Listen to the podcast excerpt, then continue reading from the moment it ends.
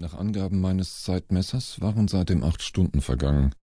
Ein Energiestrahl aus der Verteidigungsanlage von Terran musste nur Bruchteile von Sekunden, bevor ich im rettenden Überraum verschwand, mein Jäger gestreift haben. Auch die hitzebeständige Verkleidung eines Nova-Husaren bot keinen Schutz, wenn Geschütze von der Größe eines Frachtschiffes ihre sonnenheiße Glut gegen sie schleuderten. Eine Hochenergieleitung war überlastet worden und hatte für einen kurzen Augenblick ihre volle Leistung in die Pilotenkapsel abgegeben.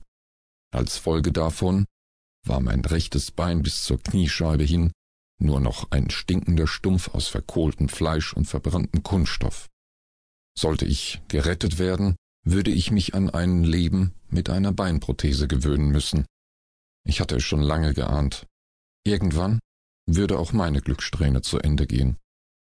Natürlich stellten moderne Prothesen keine körperliche Behinderung mehr dar. Sie waren natürlichen Gliedmaßen täuschend echt nachgebildet und beinhalteten meist einige Zusatzfunktionen, die ihren Träger gegenüber unversehrt gebliebenen Soldaten sogar zum Vorteil gereichten.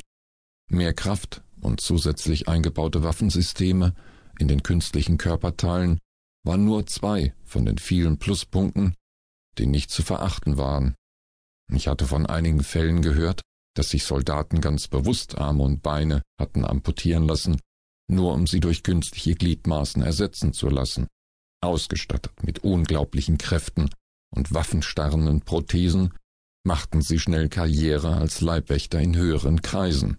Ich hatte nicht solche Ambitionen, denn aus irgendwelchen altmodischen Gründen gefielen mir meine Extremitäten so, wie sie waren. Dank starker Medikamente, die bei der Verletzung automatisch von der medizinischen Einheit verabreicht wurden, spürte ich keinen Schmerz. Allerdings litt meine Konzentrationsfähigkeit unter dem Einfluss der Droge. Schwerfällig tippte ich einige astronomische Daten in den Bordcomputer ein. Ich musste unbedingt meinen Standort ermitteln. Nach dem zehnten Suchdurchlauf wurde mein anfänglicher Verdacht zur schrecklichen Gewissheit. Mein spontaner Überlichtflug hatte die Maschine mitten ins Nirvana, in ein unbekanntes Sonnensystem geschleudert.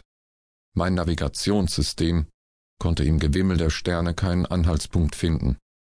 Zudem hatte mein spontaner Überlichtflug das Triebwerk des Jägers ruiniert. Das eigentlich robuste Aggregat war bei dem Kraftakt regelrecht zerrissen worden. Obwohl der Rest des Einmannraumschiffes noch intakt war, konnte ich mit den noch funktionierenden Steuerdüsen keine größeren Entfernungen zurücklegen. Auch eine Notlandung auf einem Planeten mit Sauerstoffatmosphäre würde mir jetzt nicht mehr viel nützen. Aufgrund meiner schweren Verletzung war mir ein baldiger Tod gewiss. Niedergeschlagen aktivierte ich, dem Protokoll gemäß, das Notsignal. Große Hoffnung, von Suchschiffen der Flotte hier gefunden zu werden, brauchte ich mir nicht zu machen.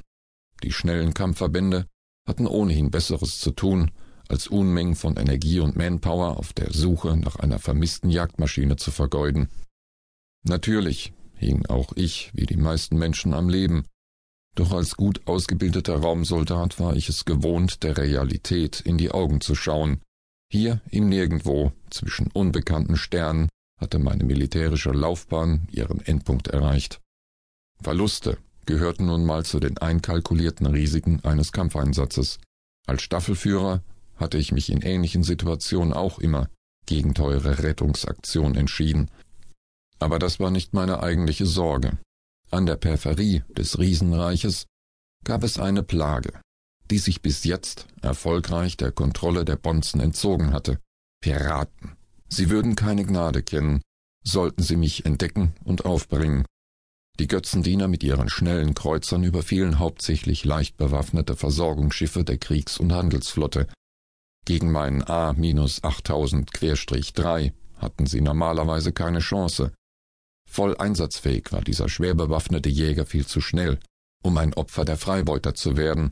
Ihre Kapitäne, wenn sie noch alle Sinne beisammen hatten, griffen nie Frachterflotten an, die von Nova-Husaren eskortiert wurden. Doch sollten mich die Piraten jedoch jetzt entdecken, würden sie schnell bemerken, dass ich ein flügellahmer Raubvogel war. Ohne ein Risiko einzugehen, brauchten sie nur abzuwarten, bis ich in Ohnmacht fiel. Dann die Maschine zu entern, war kein Problem. auch mit kaputtem Triebwerk, wie der Nova Husar, eine fette Beute. Die Kiste war vollgepackt mit modernster Technik. Auf dem Schwarzmarkt brachten die teuren Instrumente ein kleines Vermögen. Doch augenblicklich war mir die Maschine wirklich scheißegal. Mich interessierte vielmehr, was mit meinem Körper geschah, sollten mich die Lumpen erwischen. Trotz günstlicher Organe, die hervorragende Arbeit leisteten, gab es einen großen Bedarf an menschlichen Ersatzteilen. Zahlungskräftige Kundschaft, die bereit war, horrende Summen hinzublättern, traf man in allen Kliniken des Imperiums an. Aber keiner von denen wollte die Leber oder die Niere eines Hungerleiders. Diese Leute wollten exklusives Material. Und wo fand man das? Im Körper eines Raumsoldaten natürlich. Ein Grund dafür waren die harten Aufnahmebedingungen in Bezug auf Gesundheit beim Militär. Bewerber mit Gendefekten, Erbkrankheiten oder anderen Leiden hatten keine Chance, aufgenommen zu werden. Die Auslese war gnadenlos. Klar, dass in den großen Klinikkonzernen keiner danach fragte, woher die menschlichen Ersatzteile kamen. Für Geld, so hatte ich mittlerweile gelernt, taten die Menschen alles. Auch Dinge, die ich früher für unmöglich gehalten hätte. Bisher war es auch den glorreichen Bonzen auf Terra nicht gelungen, diesem Ärger Herr zu werden. Möglicherweise aber, der Gedanke an sich war schon ein Sakrileg, verdienten sie an diesem Geschäft mit. Aber warum quälte ich mich überhaupt mit solchen Gedanken herum? Von meinem Schiff als Mittelpunkt ausgehend befand sich in einem Raumkubus von zehn mal zehn mal zehn Lichtjahren kein weiteres Weltraumgefährt. Daher waren solche Überlegungen ohnehin irrelevant, was mich allerdings auch nicht glücklicher machte. Wenigstens würde ich einen glanzvollen Abgang haben, denn der A-8000-3 war ein teurer Sarg.